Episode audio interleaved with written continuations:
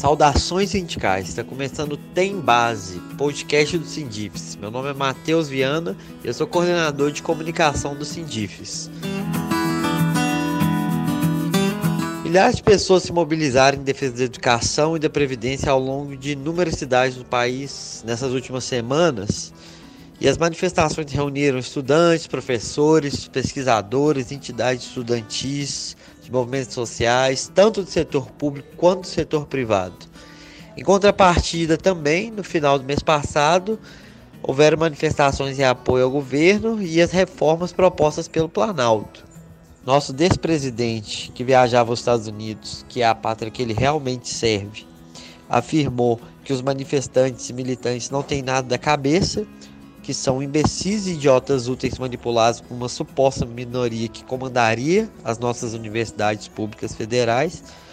Disse ainda que a maioria dos estudantes presentes nos protestos não sabia realizar nem contas matemáticas básicas ou a fórmula da água. No mesmo momento, o ministro da Educação tentava fazer malabarismos no Congresso Nacional para tentar explicar os seus desmandos no ministério. Para tentar entender as implicações e os efeitos políticos dessas mobilizações, tanto a favor quanto em protesto ao governo Bolsonaro, a gente conversou com o professor Marcos Abílio Pereira, Departamento de Ciência Política da Fafiche, e também vamos aproveitar para chamar você que está escutando a gente para comparecer na nossa greve geral nessa sexta-feira, 14 do 6, concentração a partir das 9h30 na Praça Afonso Arino, para defender a nossa educação, a nossa previdência e democracia. Bora lá? Tem base. Quem está falando aqui é Marcos Abílio Pereira. Eu sou professor do Departamento de Ciência Política do UFMG e fui convidado para falar um pouco sobre é, as últimas manifestações que têm ocorrido no país, tanto a favor quanto o governo.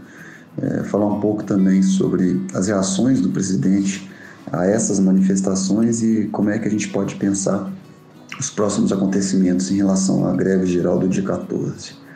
Eu começaria falando primeiro da, da ocupação do espaço público, tanto pela, pelos grupos sociais vinculados a uma ideologia mais à esquerda quanto à direita, e essa é uma disputa bem interessante.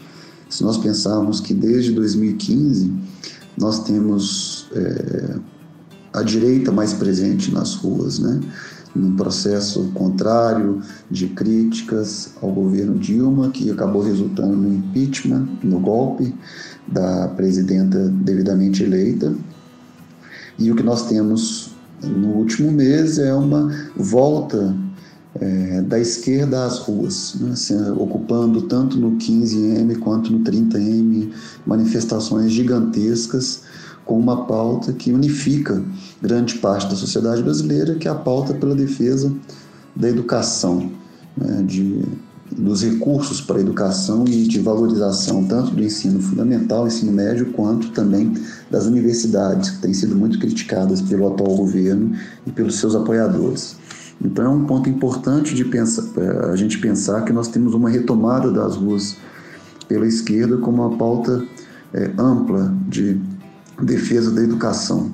É, eu acho que é uma questão importante. Né? E, por consequência, nós tivemos também o atual presidente Bolsonaro é, incitando e dando apoio às manifestações por ele convocadas pró-governo e as iniciativas, tanto é, de apoio à Lava Jato, quanto de apoio às reformas da Previdência e tudo mais também, que demonstram claramente que há um país dividido é, entre é, aquele grupo assim mais pautado pela defesa de um Estado interventor que garanta um mínimo de justiça social e há um grupo que defende claramente a continuação da, da, das investigações em relação à corrupção e, e de reformas que levem a um Estado mínimo.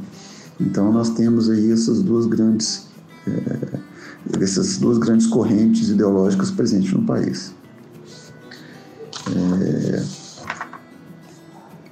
Em relação ao, ao presidente e como que ele encarou as duas manifestações, né? Por um lado ele incitou, como eu já falei aqui, e para outro ele foi extremamente infeliz em relação aos estudantes, que acabou chamando de idiotas úteis, e, e isso levou a, a uma comoção nacional na maior participação uma contínua participação dos jovens e de outras parcelas da sociedade, de trabalhadores, na luta pela garantia dos recursos para a educação e contra a reforma da Previdência também.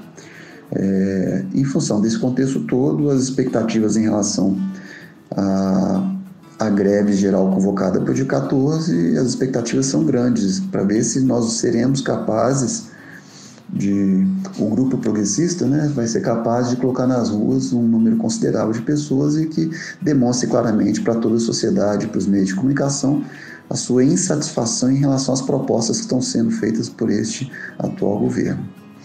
Bem, é isso. Eu espero ter colaborado com as discussões colocadas e até uma próxima.